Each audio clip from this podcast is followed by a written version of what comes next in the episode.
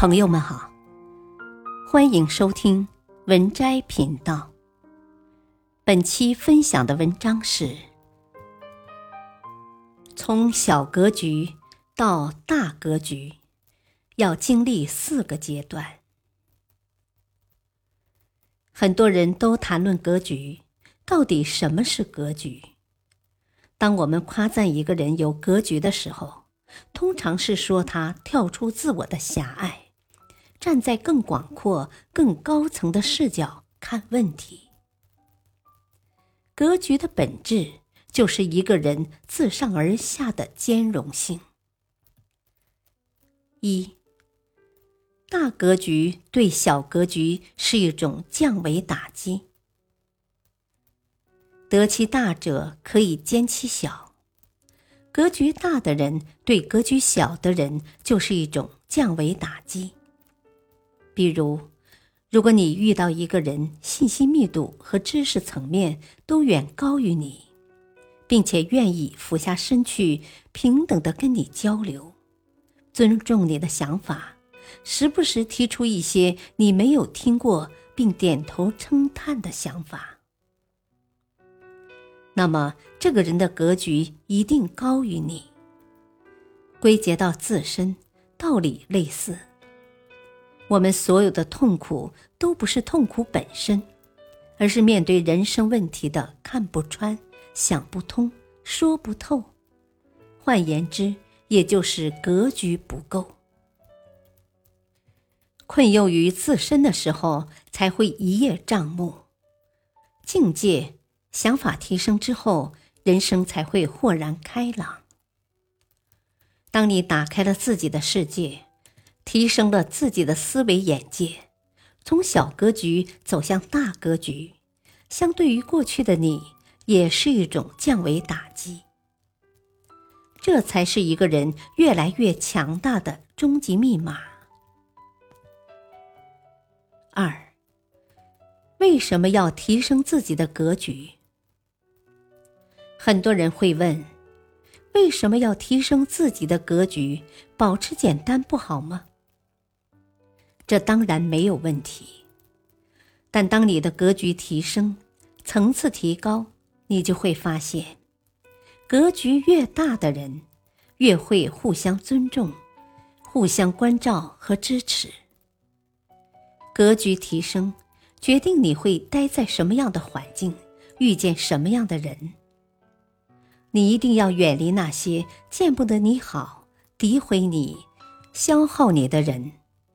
跟有格局的人一起同行，才是最该走的路。三，提升格局的四个阶段。第一，读万卷书。当别人在谈论莎士比亚，你只能谈论晚饭吃了啥；当别人讨论最新趋势，你只能谈论家长里短。说以上两种话的人，大概率不会相遇；即使遇上了，也不会长久。想要提升自己的见识，读书是门槛最低的一种方式。读什么样的书有助于提升格局呢？知识类的书，帮你不断拓展认识世界的过程；技能类的书。帮你能更顺畅的工作，不被时代抛弃。思维类的书，帮你建立完善的思考认知体系，懂得如何解决问题，提升认知深度。审美类的书，帮你提高文学素养，能去拥抱更高远的世界。历史类的书。在人类文明的这些宝贵财富面前，你读到的每一句话，都可能拥有引导你改变人生格局的力量。第二，行万里路。一个人要扩大格局，要敢于走出舒适区，去见那些未曾见过的风土人情，去经历未曾经历的人生。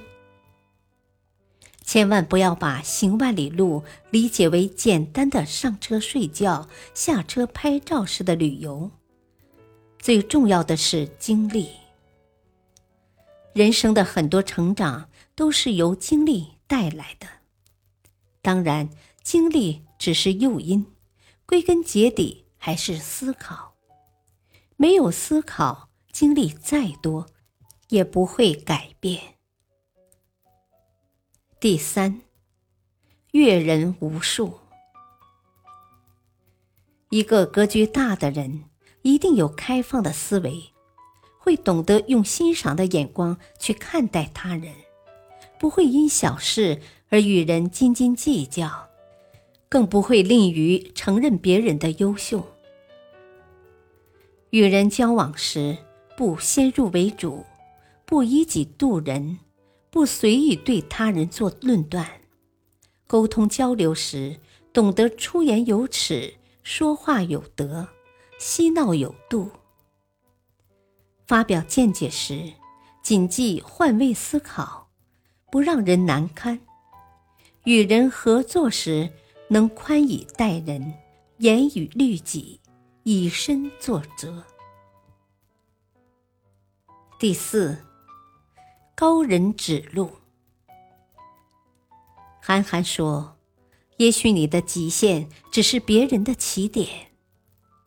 有时候，高人的一句话胜过我们几年摸索。在你陷入困境的时候，你就需要高人指路。高人指路，指出你存在的隐藏缺陷，告诉你当前的状态。”是一个必经过程，解除你的迷茫和困惑，为你指出正确和合适的努力方向。当然，高人是否愿意为你指路，就要看你的潜力、人品和毅力。那么，让他们看到你能成就事业的潜力。